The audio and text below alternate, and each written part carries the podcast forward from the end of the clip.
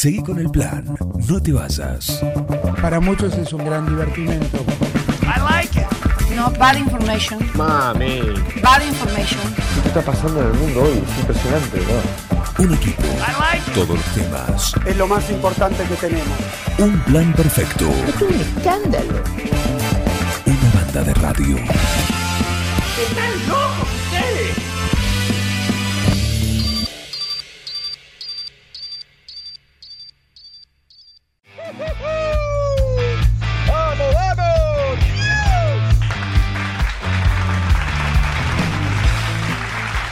¿Cómo les va? Muy buenos días, bienvenidos. Arrancamos un plan perfecto, ya estamos en espacio aéreo, en el 97.9 en Supernova, en nuestra casa Supernova, en este día que es feriado, por lo menos para el partido de 9 de julio, 159 años, ¿sí? De que el señor Julio de Bedia, ¿no? Es así, el señor Julio de Bedia eh, dijo acá, sí, el comandante general ¿Para qué hablo yo de estas cosas si tengo al número uno que puede saber si era comandante, si era eh, general, cuál era el rango que tenía? ¿Qué hizo un día como hoy, hace 159 años, Julio de Bedia? Tenemos a Héctor Iaconis acá con nosotros, así que eh, gracias por, por venir.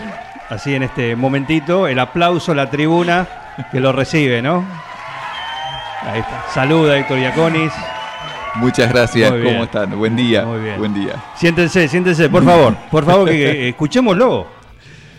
¿Cómo andás? Gracias por venir. ¿eh? Muchas gracias, Juan. Muchas gracias por la invitación. Es un placer. Bueno. Es un placer estar en este estudio, además tan, tan lindo.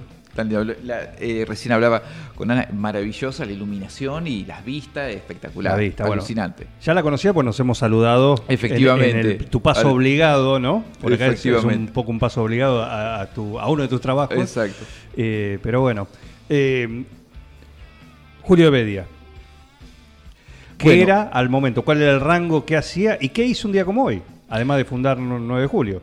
Bueno, Julio de Bedia es una personalidad muy interesante, ¿no? Para ser estudiada, por, eh, tal vez no, no del todo estudiada a fondo, eh, pero mm, al momento en que él funda 9 de julio, es decir, que mueve la comandancia militar de Bragado a 9 de julio en un proyecto estratégico que se enmarca dentro de lo que, lo que era un, un plan de gobierno, eh, de la ocupación territorial de la mm, provincia en lo que se, se entendía en la frontera, la lucha de fronteras con el indio. Entonces, eh, Julio de Bedia, en, en el momento en que va a realizar este, mm, est- este, esta epopeya, si se Sí. puede decir así, usemos un término que no sé si es el más adecuado, pero digamos, este... ¿Era este epopeya o trámite? bueno, eh, es también un punto de análisis. Eh, podemos decir, dependiendo de cuál era el- la óptica con que se mire, ¿no es cierto? Podemos decir que es un trámite, que es un paso, que es el cierre de un negocio, según la arista desde la cual se lo observe. ¿Sí?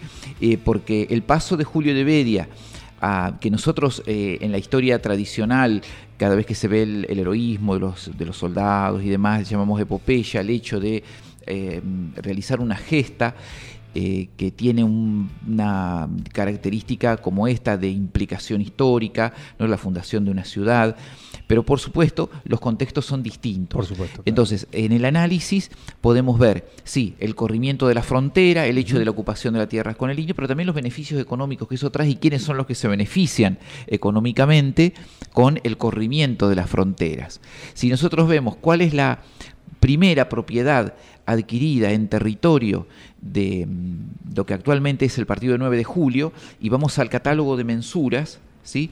que hoy está disponible, se puede consultar en cualquier lugar, o directamente vamos a la carpeta de mensura, la primera carpeta de mensura que se conserva en la dirección de geodesias, es la estancia de Julio de Bedia. Ajá, Es decir, el corrimiento, que él la pidió un año antes, entonces el corrimiento de la frontera, ¿sí? la ocupación eh, del paraje Klalauken, beneficia justamente Bueno, a tenía quien- sus beneficios, aquí lo hacía. A quien lo hacía, indudablemente, ¿no? Beneficios, eh, que, un beneficio del cual después, eso es un tema también para analizarlo, eh, cuánto él sacó de beneficios después en el futuro, porque en realidad él de sus propiedades, salvo las que pudo vender, como puede ser la- su establecimiento agropecuario, que en realidad no era un establecimiento agropecuario, su estancia, tampoco, no pensemos en las características de un establecimiento agropecuario con la, Como hoy con la idea de hoy. claro. Él, él solamente pudo poblarlo, que poblar significaba construir el rancho con un- una aguada y nada más. Es decir, en ese momento todavía no, no tenía... Y acá el 9 de julio, cuando él se va en 1865 para ocupar eh, su, su puesto en la guerra del Paraguay, él deja el 9 de julio, bueno, sus propiedades, de las cuales la mayoría fueron después donadas por sus descendientes o por él, eh, a excepción de, de una o dos que vendió, y después su almacén que había dejado un almacén de ramos generales eh, a cargo de, un, de, una persona de su confianza, terminó siendo defraudado, así que entró en un litigio con, con la persona que la que había estado a cargo, que eso se puede consultar en un, en un expediente que está en el, actualmente en el archivo local, en el archivo Museo Histórico. Así que en los negocios no sé si le fue tan tan bien Sí. al fundador de, de 9 de julio, pero bueno. Estamos con Héctor Iaconis compartiendo esta charla este ratito en el día de un nuevo aniversario de la fundación de, de 9 de julio, 159 años. Y hay un perfil, ¿se puede trazar un perfil de Julio de Bedia? Teniendo en cuenta que todo aquel, aquella persona, personaje histórico, ¿sí? Eh, en mayor o menor medida, eh, que, bueno, justamente ha sido partícipe de un hecho que quedó en los libros, tiene una imagen, una pátina eh, un poco, ¿sí? Eh, casi sacralizada, ¿no? Después, en las últimas décadas, este revisionismo histórico en el cual eh, se empezó a humanizar mucho más esas figuras con su, virtud y su defecto, como cualquiera de nosotros. Pero Julio de Bedía, ¿hay, ¿se puede hacer un perfil de, de cómo era? Sí, se puede trazar el perfil militar de Julio de Bedia, que es relativamente fácil, Sí. sí. porque existe abundante documentación, pero después está el perfil humano de Julio de Bedia, que ese creo que es el más interesante, plasmado en la correspondencia que él se intercambia con eh, sus familiares, sobre todo con su hermana Delfina, que actualmente es, es, eh, correspondencia que se conserva, ¿De dónde era él? eh, él nació en Buenos Aires, transcurrió eh, buena parte de su juventud en Montevideo, donde debió transitar todo el contexto del sitio de Montevideo. Eh, va a participar, va a tener de hecho su, incorporación a las armas durante el sitio de Montevideo. Y después va a llegar, lógicamente, como familia unitaria que había escapado de Rosas, que se había tenido que refugiar en Montevideo, va a regresar a la Argentina tras la caída de Rosas, va a participar en la batalla de Caseros, Cepeda y Pavón y después ya se va a incorporar, digamos, al ejército eh, y va a tener una carrera militar muy importante, es decir, jefe de frontera en el contexto del cual se funda la ciudad del 9 de julio.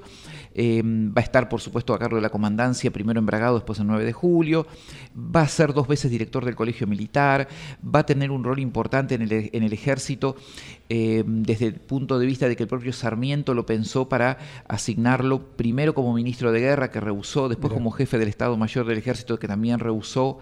Eh, él trató de mantenerse en la medida en que pudo eh, lejos de las cuestiones políticas, se vio envuelto en la revolución del de 1880, por lo cual desde el año 1880 hasta el 83, por disposición de Roca, quedó fuera del ejército. En esos tres años trabajó como rematador, martillero, volvió al ejército en 1883 y ya se mantuvo en el ejército hasta que falleció. Es decir, él nunca fue, nunca pidió la baja, falleció relativamente joven, una persona de sesenta y tantos años, así que nació en 1826 y fallece en 1892. Así que bueno, ahí podemos sacar la cuenta de los, los años que tenía. Vengo. Héctor, ¿qué, ¿qué, tal? Un gusto, sí. un gusto que vengas y un gusto siempre escucharte. Él no volvió al 9 de julio después de la fundación, ¿verdad? Él no volvió al 9 de julio. En las cartas que le transmite a Miguel eh, Baschetti, su amigo y al mismo tiempo el agrimensor que delineó el pueblo, le decía que una vez finalizada la guerra del Paraguay quería retornar a 9 de julio. No lo pudo hacer eh, porque inmediatamente cuando estaba finalizando la guerra, eh, el gobierno le pide distintas funciones. Primero como jefe de ocupación de las fuerzas en el Paraguay, después como negociador diplomático en unas circunstancias que se producen en esos años con el con el Imperio del Brasil y eh, con Paraguay y con las y con Uruguay. Recordemos que había una triple alianza de, de estados que se enfrenta al gobierno paraguayo. Eh, en, el, en, ese contexto él después va a regresar a Buenos Aires y va inmediatamente a cumplir funciones muy marcadas en el ejército, encargos que le hace primero Sarmiento, después los sucesores, y prácticamente él no sabemos qué hubiera sido si tal vez se hubiera retirado, creo que no hubiera vuelto a 9 de julio porque él incluso tenía en Buenos Aires o cerca de Buenos Aires un- una pequeña quinta donde ahí él vivía su verdadera vida, digamos, eh, de familia, eh, donde eh, leía, él, fue un autodidacta, se formó como autodidacta, leía francés, era un lector muy asiduo, por ejemplo, de Voltaire, de las obras de, de como de otros autores franceses. Eh, bueno, era, era muy frecuente que la lectura del francés en, en la- en lo- las mujeres y los hombres del siglo XIX.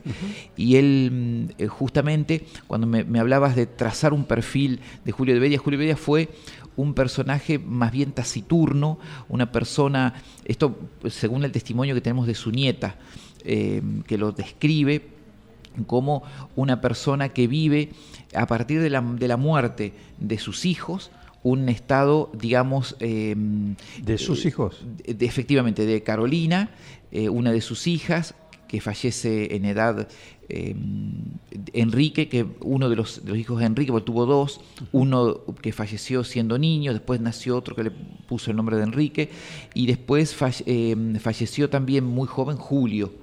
Entonces, la muerte de esos hijos, eh, junto con otras situaciones de, de vida, le hicieron una Le marcó. personalidad muy marcada hacia, él, ella lo describe como un león herido. Esa es la, la ref- la- la imagen que da su nieta, Delfina Molina Iberia de Bastianini, una escritora eximia, eh, muy conocida por su correspondencia con Unamuno. ¿no? Eh, hay un estudio también muy interesante, una, una correspondencia que estuvo siempre cercada por un idilio. Eh, bueno, es una, una historia sí. que merece un Una capítulo historia- aparte. Exactamente. Ella, nieta Un de- spin-off. eh, exactamente. De- de- Nuestra Nieta de Julio de Chimentos. Bella. Es la sección Chimento. En la sección chimentas. Ella escribió un libro muy interesante que se llama Arredrotiempo, que es un, un libro de memorias. Y lo escribe en una escritora muy buena, excelente escritora, una prosa muy atractiva, y ella describe todo, hasta los problemas que tiene con su esposo. ¿Sí? Una, una mujer No se guardaba de- nada. No se guardaba nada. Y, en- y le dedica un capítulo muy interesante a su abuelo Julio. Y ahí lo describe. Y una de las imágenes que ella eh, eh, describe, que condice con la- la- el mensaje que da en su correspondencia, ¿sí?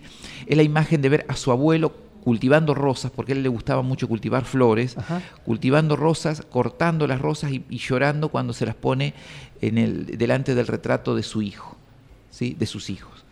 Eh, entonces esa es una imagen que nos revela un perfil humano eh, que se manifiesta también en una carta muy interesante que le escribe a su hermana Delfina refiriéndose a la muerte de su madre, que es también muy interesante.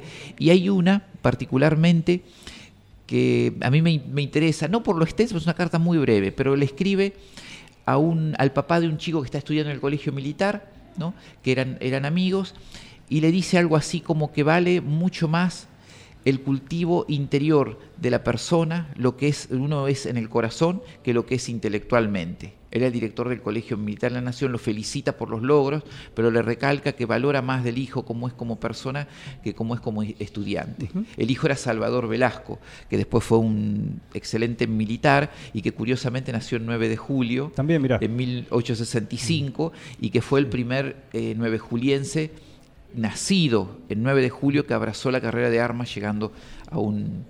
Esas, esas conexiones mágicas por ahí que se dan. Estamos con Héctor Iaconis eh, y le agradecemos, como siempre, porque viene en su paso, porque hoy no hay feriado, hoy es feriado nada más para la administración pública, los establecimientos educativos. Eh, el, el Poder Judicial, me dicen acá, referentes, estamos en la zona de tribunales del 9, eh, que también está eh, de licencia hoy. El Banco Nación no funciona, así que, pero el resto sí. El resto sí. Exactamente. Y aquí estamos. ¿eh? Tenemos mensajes, se comunican y nos dicen, hola Juan, ya que tenés al historiador local, ¿le podrás preguntar por otro fundador, el capitán Alejandro de la Plaza? Efectivamente, Alejandro de la Plaza. Gracias, Ape de la Plaza. ¿eh? Bueno, Gracias, Ape de la Plaza que nos manda el mensaje. Eh, Eh, justamente Alejandro de la Plaza. ¿Quién fue? Eh, Alejandro de la Plaza, el, el capitán de la Plaza, sobre la mm, trayectoria de él, hemos escrito, está disponible en la web, un texto donde se puede ahondar sobre la personalidad de él, que siendo que, siendo que falleció muy joven, ¿no es un fundador que a veces se lo, se lo olvida. Afortunadamente, en, el- en la fachada de la mm, municipalidad hay una placa que lo recuerda, ¿sí? Porque claro, cuando Julio de Bedia realiza la movilización de fuerzas, vienen con él un grupo importante de militares y civiles, ¿sí? Algunos de ellos van a permanecer en el pueblo, ¿sí? Algunas familias descienden de ellos, pero otros se van a ir por distintas circunstancias. En el caso del capitán de la plaza, sus descendientes vivieron permanentemente toda la historia de 159 años de vida de, de la comunidad de 9 de julio. ¿sí? De hecho, Ape es descendiente directo del capitán Alejandro de la Plaza. Alejandro de la Plaza va a fallecer en, en la guerra del Paraguay, concretamente como consecuencia de las heridas en el asalto de Curupaití. Él vino con Julio de Bedia a, a fundar 9 de julio. Su esposa, de hecho, fue una de las primeras maestras que tuvo 9 de julio, junto con Mercedes Vázquez de la B. ¿sí? Eh, Bonifacia Vieira de, de la Plaza, Ah, mira, el nombre de la escuela técnica número 2. M- Mercedes Vázquez de la B Sí. fue la primera maestra que tuvo 9 de julio, junto vos. con la esposa del capitán de la plaza, que se llamaba Bonifacia Vieira. Ella, al enviudar, va a contraer después matrimonio con otro personaje muy destacado en la historia del 9 de julio, que fue don Anastasio Prieto. Eh, que de hecho don, don Anastasio va a cuidar a, a los hijos del capitán de la plaza como si fueran sus propios hijos. Eh, algo muy importante. Y después a la muerte de, de Bonifacia Vieira, los hijos de- del capitán de la plaza, que habían quedado completamente huérfanos, Sí. van a quedar al cuidado, sobre todo los más chicos, de Tránsito Irigoyen que los cuidó también como si fueran sus propios hijos, ¿no? Algo, algo muy no, no, sí. interesante de lo que ocurre con, con los niños. Bueno, y mm, el capitán de la plaza tiene una trayectoria muy importante porque además es, es hijo de otro interesante personaje de nuestra, de nuestra historia que es eh, José María de la Plaza, ¿no es cierto? Destacadísimo en, en la, en la historia argentina, si bien de, de él de tendencia rosista, ¿sí? Eh, Alejandro, digamos, va a, eh, a tener una carrera militar muy importante, no, no, eso no, no va a ser un obstáculo después para que, como en el caso de otros rosistas que sufrieron persecución, Sí, el sí. 9 de julio vivieron eh, varios interesantes personajes que habían sido rosistas y activos, ¿sí? Algunos eran como medios signados, así, sobre todo uno, Doroteo Plot, que había pertenecido, había estado muy cerca de la Mazorca. Entonces los que sabían de su pasado lo miraban ahí medio con cierto, claro. sí, medio ahí como, ojo que este fue rosista. Hubo otros con los que no, que se los respetó mucho y no, no estaba el recuerdo de su pasado rosista. Bueno, capitán Alejandro de la Plaza, eh, su carrera militar se va a truncar justamente por su muerte acaecida en la guerra del Paraguay. Su, su familia queda en 9 de julio, queda establecida en 9 de julio, y, y es, como dice su descendiente, Ape, uno de los fundadores, legítimos fundadores de, de 9 de julio. ¿Cuántos hubo entonces? ¿Cuántos hubo? Ah, así, en este, en este grupo, uno Y de los sí, fundadores. Censados, eh, estamos hablando de más de 900 personas, Ajá. ¿sí? Bien. incluyendo que hay que contar también, y que no están del todo censados, la Sí. tribu de indios amigos que vinieron también. Es decir, tengamos en cuenta que vienen soldados, civiles, mujeres, y que inmediatamente, además de esa, de esa lista que manda Julio de Bella, que se encuentra en el archivo del Ministerio de Guerra, eh, actualmente Archivo General del Ejército, además de esa lista, después se va a ir incorporando gente que aparece en una segunda nómina que le manda al ejército Julio de Beria, porque inmediatamente fundado el pueblo se em- empiezan a llegar los primeros comerciantes. Claro. ¿sí? Entonces el grupo empieza a aumentar. Se van a perder, lógicamente, en ese listado muchas personas, pero estamos hablando de más de 1.200 personas en esos primeros días eh, ¿sí? eh, de fundado el pueblo. El, el lugar de fundación. Sí, Sí, el lugar, el lugar de fundación, uno puede intuir que fue la eh, donde después estuvo la plaza o está hoy por hoy la plaza, pero fue así. efectivamente, Plaza España, el Colegio Marianista San Agustín, el. Observatorio Meteorológico, Ajá, y se va a ubicar el desplazamiento de la, de la ocupación del primer asentamiento hacia, por lo que sería Eva Perón, hacia el lado de 25 de mayo. Ahí se van a ir ubicando y el cementerio se va a ubicar, o que no, no se puede decir que era un cementerio, era un espacio para sepultar, ¿no? porque no estaba organizado, estaría ubicado aproximadamente donde, tengamos en cuenta que no había trazadas manzanas, No, ni, claro, ni calles, era- ni nada, era todo- aproximadamente donde actualmente está la sede del correo. Ahí se ubicó, Ajá, estamos hablando sí. de Beria y, perdón, Eh, Bartolomé. Mitre y Arturo Frondizi. Antes Entre Ríos. O Entre Ríos. O Entre Ríos, exactamente. Donde está actualmente, en, en ese sector de la manzana, de hecho, cuando se hizo la perforación en 1927 de la bomba que está contigua, eh, encontraron restos óseos, por lo cual eso confirma que el dato que aporta Emilio Carballeda en sus memorias es certero. Ahí estaba el punto de... Eh, Héctor, ¿cuál era el criterio a la hora de elegir un punto? Era seguramente el del abastecimiento de agua, porque se hizo cerca de la laguna del parque, me imagino, ¿no? Efectivamente, ese fue sin duda el principal criterio, como también el punto estratégico que significaba eh, Clalauquen, que ya estaba, eh, Tres Lagunas, que ya estaba determinado como tal desde mucho tiempo atrás. Tengamos en cuenta que aparece en planos muy remotos, ya Como la ubicación topo- topográfica, exactamente como paraje, y al mismo tiempo porque ya estaba establecido relativamente cerca en la tapera de Díaz la tribu del cacique Coliqueo, que era indio amigo. Entonces, por lo tanto, eso permitía, digamos, que el avance de, tuviese algunos elementos estra- militarmente estratégicos. Podemos parafrasear a Sete Amigo del Indio. Exactamente, en este caso eh, fue una relación compleja, pero fue una relación de, eh, digamos, relativamente de amistad. También económica, ¿se le daba algún beneficio al indio? ¿Se le daba alguna sí, beneficio, sí, un beneficio también a medias. Caballos, tal vez. Sí, Claro. sí, sí. Podemos decir, pero un, un beneficio eh, que al el costo no sé si fue muy determinante como beneficio o fue también un costo porque la situación, digamos, eh, de transculturación que se va que se produce es muy terminante eh, ya bueno se había dado todo el proceso de araucanización no eso se, entiende que el cacique eh, Coliqueo no es de los, caciques originarios de nuestra zona, ¿sí? Eso conocemos la, la historia sabemos muy bien que no, no pertenece, pero aún así, él, digamos, lo entendemos como eh, eh, miembro de los pueblos originarios y bueno, en, en todo ese complejo proceso, compleja relación que tiene Coliqueo con Bedia, con los sucesores después de Bedia, con Mitre. eh, es una, una relación difícil, ¿no? Eh, siempre marcada por ciertas tensiones que se, se producen también entre las entre las, mm, los grupos étnicos que también se interrelacionan, es decir, es, es una, mm, no sé si podemos hablar de un beneficio, digamos que mm, una, una Sí. forma. Una, una suerte. Una suerte Una de suerte beneficio. de, de Se beneficio. mantenía la paz.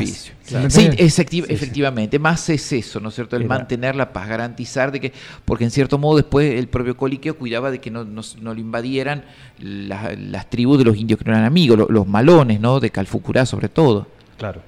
Nombraste una, una situación que el asentamiento era muy cerca de la plaza que hoy, hoy es, hoy es Plaza España. Después en algún momento se trazaron la, se hizo el trazado urbano y se programó una plaza que iba a estar afuera. Yo sé la historia, quiero que la cuentes vos. Efectivamente, cuando el agrimensor Baschetti en 1864 eh, planificó el trazado del pueblo, determinó que el pueblo debía tener cinco manzanas. Una en el centro, que es la actual Plaza mm, General Belgrano, y después en cada una de las esquinas de lo que serían actualmente eh, los viejos cuatro ríos, para, para que la gente se ubique mejor, ¿sí? fuera de los cuatro ríos ya comenzaban las, las quintas y chacras, y después, desde luego, las chacras. Primero las quintas, después las chacras. Pero dentro de los cuatro ríos quedaban las manzanas. En cada uno de los, de los extremos, pero no hacia adentro de la cuadrícula, sino hacia afuera, es decir, la, la esquina de la quinta, ¿sí? que estaba en la intersección de, de los ríos, debía de existir una manzana. Es decir, en cada extremo del pueblo, una manzana. Una plaza de Eh, una, no, perdón, de- de una, manzana plaza. con una plaza. de una. una plaza. Salvo la del centro de dos. El la del centro de dos, que eso lo proyectó así, más allá de las distintas polémicas que sucedieron después y que la plaza fue cortada, que después la unieron y demás, el proyecto original de Bachetti es que la plaza tiene que tener dos manzanas, porque es una plaza realizada con la cuadrícula estilo español y que al mismo tiempo sirve como plaza de defensa, ¿sí? Eh, frente a cualquier tipo de ataque que podía recibir el pueblo, ¿no es cierto? Bueno, en este caso el- de los pueblos originarios, Claro. eh, pero eh, digamos, el proyecto en realidad no se va a cumplir y van a intentar subsanarlo. ¿Cómo subsanarlo? Bueno, una plaza eh, la, la ubican en el predio donde se encuentra actualmente la escuela técnica. ¿Sí? Para que la gente se ubique mejor. ¿Sí? Escuela Técnica, APSA y el museo. En ese predio ubicaron una plaza, que fue la Plaza de la Cruz. Y después ubicaron en, a comienzo, esto fue en el año 1896, eh, a comienzos de siglo, ¿sí? En 1904 eh, fue, 1903, perdón, fue eh, instalada la Plaza España en el mismo, en el lugar donde hoy se encuentra. ¿Qué ocurre con la Plaza de la Cruz? En la Plaza de la Cruz los italianos, como vieron que había una Plaza España, le pidieron, en ese momento el presidente de la, de la ciudad- italiana, Queremos la nuestra. queremos la nuestra. Entonces Ubaldino Lafranconi le mandó una carta al intendente, Rafael Prieto, y le pidió un- que una plaza lleve su nombre. ¿sí? Y como estaba la Plaza de la Cruz, le quitaron el nombre de Plaza de la Cruz y le pusieron el nombre de Plaza Italia. Pero ¿qué ocurre? Como era un espacio público y al intendente de esa época, Rafael Prieto, le interesaba precisamente poder desarrollar, por unas cuestiones políticas de la época, algún servicio que fuera importante, dado que sus opositores habían desarrollado el servicio eléctrico en 1899, él quiso a partir de 1904 proyectar, desarrollar el servicio de aguas corrientes en 9 de julio, ¿sí? que lo, lo desarrolla entre 1904 y su inauguración en septiembre del 1905. ¿sí? que sería lo que hoy son las instalaciones de ABSA, eh, o otro edificio, ¿no? Sí, Pero con, con la de- de característica ahí. parecida. Bueno, entonces se, pierde el, el lugar de plaza y desaparece la Plaza Italia. ¿sí? Hasta mucho más tarde que se va a ubicar en el lugar donde nosotros la conocemos actualmente. ¿sí? Quiere decir, además existe un montón de cuestiones, porque lógicamente existieron malversaciones de fondos en la obra de, de la construcción del agua, y otra cuestión Ah, es cuando el intendente Robio... Cosa de esa época. Cosa de esa Una cosa de época. Ahora ya no Ahora ya no existe. No, no, no. suerte, por La suerte. malversación de fondos era una cosa No, de... de esa época. Y De hecho, lo procesaron al intendente Prieto. Claro. Después, en 1913, cuando el intendente Robio tiene que enajenar el terreno para la construcción de la usina, que, que es el, el edificio que hoy, que ya estaba construido en 1913, había empezado a construirse en el 1912 sobre un terreno que era plaza pública todavía. Nunca se le había sacado en realidad te- técnicamente esa entidad. Entonces, en 1913, cuando ya estaba el edificio construido, necesitaban enajenarlo porque el edificio iba a pertenecer a una usina privada. Entonces, para enajenarlo necesitaba el aval del Consejo Deliberante. Y el intendente Prieto, en una sesión, dijo, yo consulté, y lo cita a los prestigiosos abogados que había consultado, y me dijeron que no hay problema, que la plaza puede desaparecer y, esto puede enajenarse. El Consejo Deliberante votó la ordenanza, borraron completamente la plaza eh, Italia, y la cuestión es que precisamente ya existía una disposición de la Suprema Corte de Justicia que veda el enajenamiento de las plazas públicas. Claro. Al piste. Exactamente. Al piste. Héctor, ¿y, y por qué se reubicó la Plaza España dentro del ejido, digamos, de los Cuatro Ríos? Bueno, porque justamente el- el, eh, era imposible poder cumplir con la disposición de Baschetti, porque claro, eh, la quinta que estaba enfrente, haciendo cruz, donde, en, la- en cuya manzanita debía haberse ubicado eh, la plaza, era la quinta de Julio de Bedia. Entonces, lógicamente, a no ser que Julio de Bedia le donara eso que, bueno, no pudo ser porque eh, Julio de Bedia después se fue, Claro. pero bueno, no, no fue posible cumplirlo. No, claro, respetémosle eso a Julio. Claro, sí, Respetémosle, sí, que sí. creó el pueblo, que fundó, que vino hasta acá, ¿sí? que corrió la línea hasta acá, que bancó la parada a los trapos.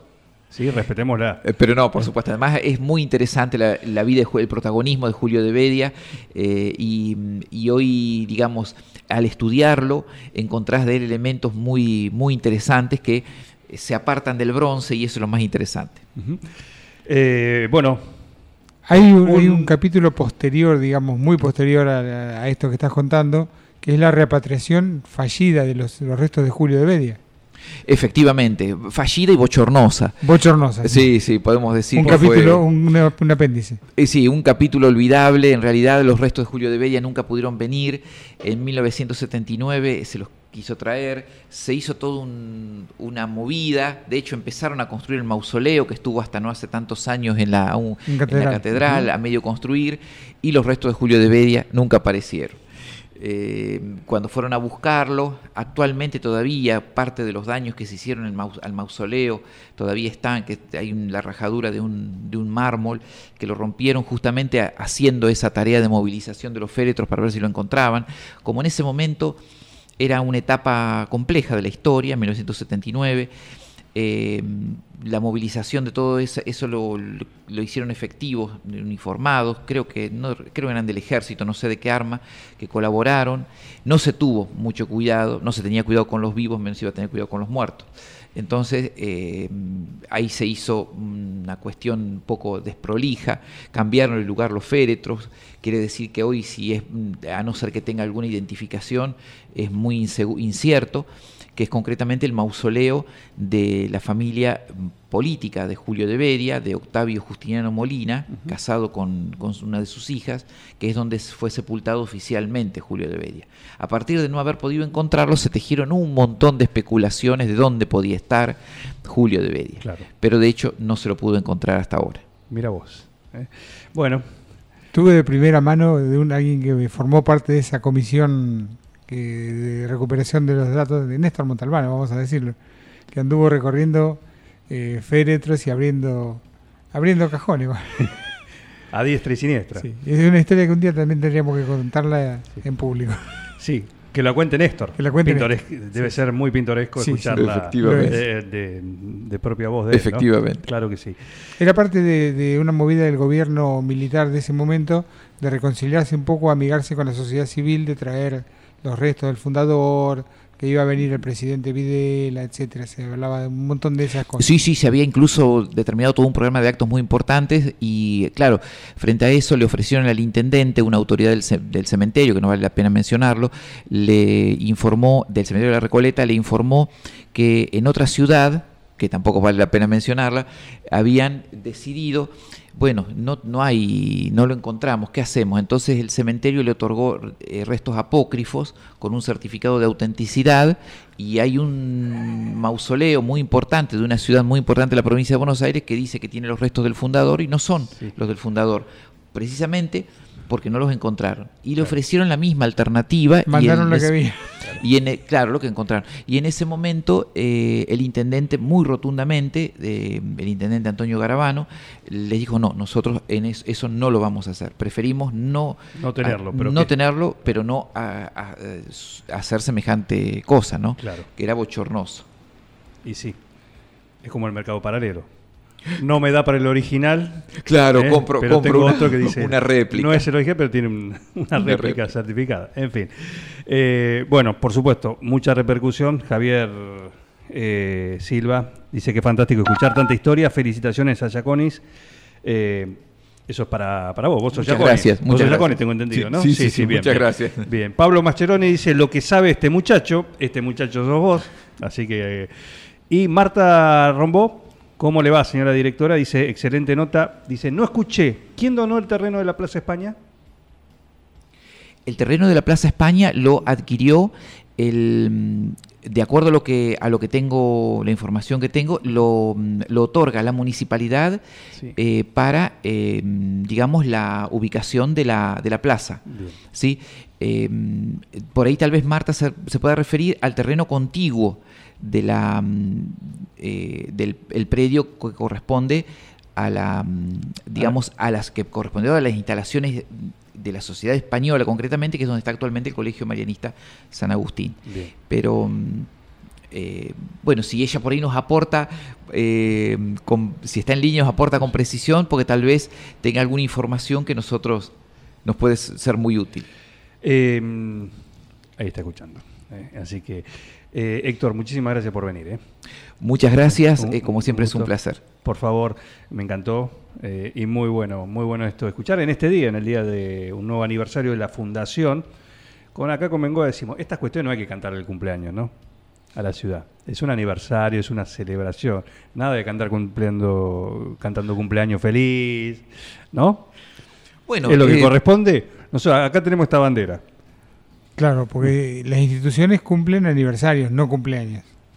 Imagínate que los cumplas, Ciudad del 9 de Julio. Que lo cumpla. No. Y 159 velitas. Claro. Claro, no, no. Imagínate. Un Sí, presupuesto. Un incendio en la Hoy por torre, hoy, sí, sí, hoy sería segura. no, un problema. Perfecto. Más vale, más vale estas cuestiones, ¿sí? Estos recordatorios, ¿sí? Un genio, Héctor, dice eh, Juan Facino, a ver que no, nos completa. Es, Bedi es nuestro Gedevías Springfield. Dice. Con referencia A los a los Simpson. Simpson, el fundador que está en la estatua ahí. En el medio de la plaza.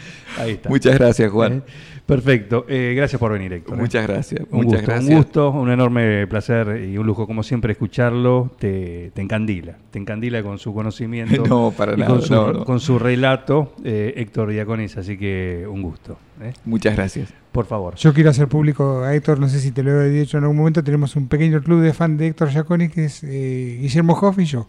Ah, bueno, muchas Bueno, pero muchísimas bueno. gracias. Sabía, Vamos, sabía- vamos, vamos con asiduidad a la, la charla porque somos del club. Sí, sí, sí, sí, sabía. En una oportunidad me lo, co- me lo había comentado Guillermo. Lo hago Sí, sí, público. sí. Muchas gracias, muchas gracias por la por el aguante. Se van sumando adeptos a ese club. ¿eh? Sí, sí. Anotar a Marta, anotarlo al señor Rugby, al a Diego Bastarrica, que dice Héctor. ¿sí? Acá se suma otro. Un fenómeno. Y acá tenemos a nuestro invitado, ¿sí? también, el Grillo Rodríguez, que está acá, que ya llega y también se suma. Así que Muchas gracias. cinco, llevamos cinco. Ya vamos a inscribiendo. Mascheroni también, seis. Eh, de la plaza, imagino que sí. Espero que sí. Espero que, que sí. ape- eh, Espero que sí. Una particularidad de la, familia de la plaza de ser fundador y haber llegado a la, a la intendencia. Efectivamente, eh, tanto directos. Ape como, como Santo Sabel, Sí, sí. eh, su papá, eh, y además el rol que, han teni- que ha tenido la familia en la historia del 9 de julio, en el periodismo, eh, en, las, en sus actividades particulares, como el, ca- el caso del, del notario, que el notariado en Santo Sabel, eh, en las cuestiones de índole de- legales con José María de la Plaza, eh, y bueno, y por supuesto la- y deportivas desde luego, y bueno, y la generación, eh, generación actual. Es decir, siempre ha tenido una implicación muy importante desde la fundación de, de la ciudad, porque podemos decir que es una de las pocas familias ¿sí? Que se mantienen en la comunidad eh, de manera eh, ininterrumpida, es decir, han vivido los 159 años de la historia de la comunidad. Pocos pueden Claro, colgarse ese pergamino. Es- eh, hay sí familias mm, eh, hay que también. vienen de vienen de, la época, sí. Mm. Eh, tal vez no no quedan son muy, quedan muy poquitas de las que pudieron haber venido con Julio de Bedia, Claro, sí. claro. Eh, muchas que llegaron inmediatamente después de la fundación o en los años suces- sucesivos, pero son muy pocas las que, como vos decís, pueden tener ese ese honor. Puede tener también, quizás, el año que viene, la posibilidad de ser una familia con tres intendentes. Ah, bueno, De alguna manera. Efectivamente, también, sí, sí, sí. De acuerdo como... eh, ¿O no? Como sean, ¿Sí? es Si efectivamente. Nacho Palacio el año que viene, dada la situación, es elegido intendente, sería el tercero de la familia. Efectivamente. en pasar por ese exacto, cargo. Exacto, exacto. Algo muy importante, la familia de la Plaza tuvo eh, un rol también muy destacado en la preservación de las fuentes eh, históricas del 9 de julio. Eh, gracias precisamente a la intervención de Santo Sabel, eh, la, la familia donó en distintas épocas ¿sí? la familia de Buenaventura Vita, primer historiador del 9 de julio, el legado, es decir, el archivo, porque la familia de Buenaventura Vita está, em- está emparentada, incluso sus, sus descendientes por otras ramas, con la familia de la plaza, a, a partir de la familia Luchini. Entonces, eh, el- hay incluso un, eh, una, una de las últimas donaciones que hace durante la etapa del centenario la hija de, y la esposa de Buenaventura Vita, en la cual tienen la intervención familiar. ¿no? y, y de hecho la familia conserva eh, un material muy interesante vinculado al capitán Alejandro de la Plaza, cartas escritas a su esposa desde el Paraguay, que son cartas muy interesantes para también como material de estudio. ¿eh? Tenemos que preguntarle, otro día tenemos que venir a contar quiénes son esas familias que han permanecido en el tiempo. ¿Cómo no? Sí, con mucho gusto.